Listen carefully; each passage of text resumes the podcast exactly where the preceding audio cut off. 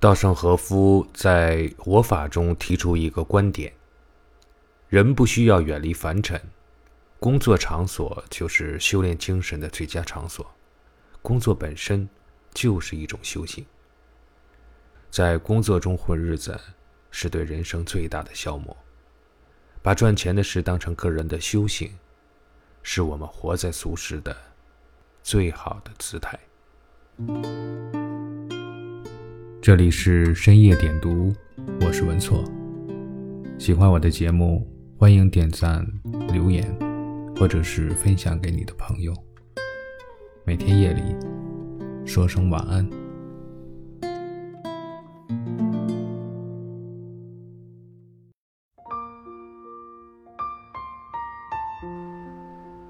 巴菲特和比尔·盖茨曾受邀到华盛顿大学进行演讲，有个学生问。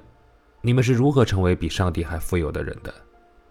巴菲特说：“答案非常简单，成功与智商无关，关键在于理智。”比尔·盖茨说：“我非常赞同沃伦的观点，掌控情绪的能力决定一个人能否成功。越是卓越的人，越能以理性驾驭情绪。”董宇辉二十二岁时参加了新东方的一场招聘，整个流程分为多轮试讲。每次试讲都惨烈到试讲十分钟挨骂一小时，而一旦试讲效果不好，或者扛不住面试官劈头盖脸的批评，就会被淘汰。虽然很痛苦，董宇辉还是一次又一次地坚持了下来。最后一次试讲，他自我感觉特别好，结果依然被骂了一个小时。积累许久的委屈一下子爆发了，董宇辉想马上冲出教室。可他看到墙上俞敏洪的话：“从绝望中寻找希望，人生终将辉煌。”顿觉自己应该再坚持一下，忍住眼泪，调整了一下呼吸，把这场面试完成了。最终，一千四百人中只有两个人得到了 offer，其中一个便是董宇辉。董宇辉曾经质疑过，为什么找个工作要扛这么大的压力？上班之后，他才发现。工作本身就有数不尽的误会，很多的不如意。比如在直播中，有知名大 V 攻击他推荐的书单浅薄，有网友无底线的开涮他的长相。但对这些糟心事，如今的董宇辉都能淡然以对，甚至开玩笑说：“人家骂你一次觉得难受，被人连骂一百次，你就皮实了。”莫言在《檀香刑》中写道。一个人越是成功，他所遭受的委屈就越多。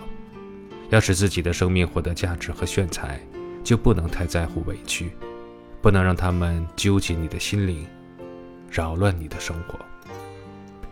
做生意时，你可能会遇到蛮不讲理的客户，千方百计地刁难你；工作时，你会碰到勾心斗角的同事，在背后给你下绊子、甩黑锅。但这个世界就是这样。我们赚的每一分钱，不仅要付出汗水，还包括要接纳一切委屈，忍受一切不公平的待遇。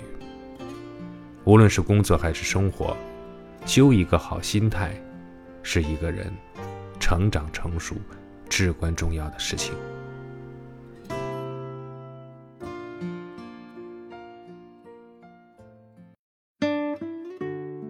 有这样一句老话：“富人思来年。”穷人想眼前，目之所及之处，往往就是一个人的人生高度。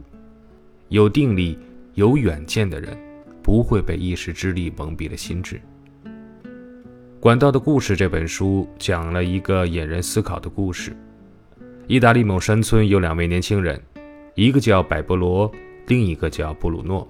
他们都有一个相同的梦想，成为大富翁。后来，两个人获得了同一份工作。把河里的水运到本村广场的水缸里，一桶水一分钱，多劳多得。布鲁诺心满意足，规划起未来的日子，每天打水领钱，然后攒钱买房子。百波罗却认为糟糕透了，这样的钱即使每天脚不沾地，又能赚多少呢？因此，他建议挖管道，直接把水引到村里。可布鲁诺对现在的生活非常满意，不想改变。百波罗深知铺设管道才是长远之计，所以决定自己一个人一边挑水一边挖管道。一开始因为时间被占用，百波罗赚到的钱就变少了。布鲁诺洋洋得意地嘲讽他。然而等到管道竣工，水直接也流到村里后，布鲁诺却傻眼了，因为这时他彻底失业了，而百波罗却凭管道赚得盆满钵满。事业所及，成就所指，钻营于蝇头小利，只会让自己错过远处的金山银山。打开自己的视野，沉住气，拱足前行，才能够得着真正的人生宝藏。庄子里有这样一个寓言：宋国一家族世代以漂洗布絮为业，为了御寒，他们制造了一种防冻疮的药。有位商人得知这消息，出资百金买下了他们的秘方。这家人欣喜若狂，因为他们帮人洗衣服所得不过数金，但卖了药方，一下子得到了百金。后来商人知道南方的吴越两国在大动干戈，于是将此方卖给了吴王。吴王如获至宝，在冬天向越军发动进攻，最终越军因为冻伤溃败，商人因此复敌王侯。而这家人却依旧以洗布为生。有钱人和你想的不一样。一书中提出过一种财富原则：你的收入只能增长到你能增长的程度。换而言之，我们的认知决定了我们能获得多少财富。我有个亲戚在镇上开了一家面线糊店，生意一直不温不火。那时外卖刚在大城市兴起，为了下沉到更下一级的市场，各种外卖平台都派销售员奔走于大街小巷，希望商家入驻。当时镇上许多家店都排斥外卖模式，纷纷拒之门外，唯有亲戚觉得这是餐馆未来的方向，主动成了镇上第一家入驻平台的店家。等外卖普及这个小镇时，亲戚早已得了先机，赚了很多钱。归根结底，你拥有怎样的认知，就会匹配怎样的财富。当你有足够的洞察力，比别人更能洞悉本质，自然会比别人更有竞争力。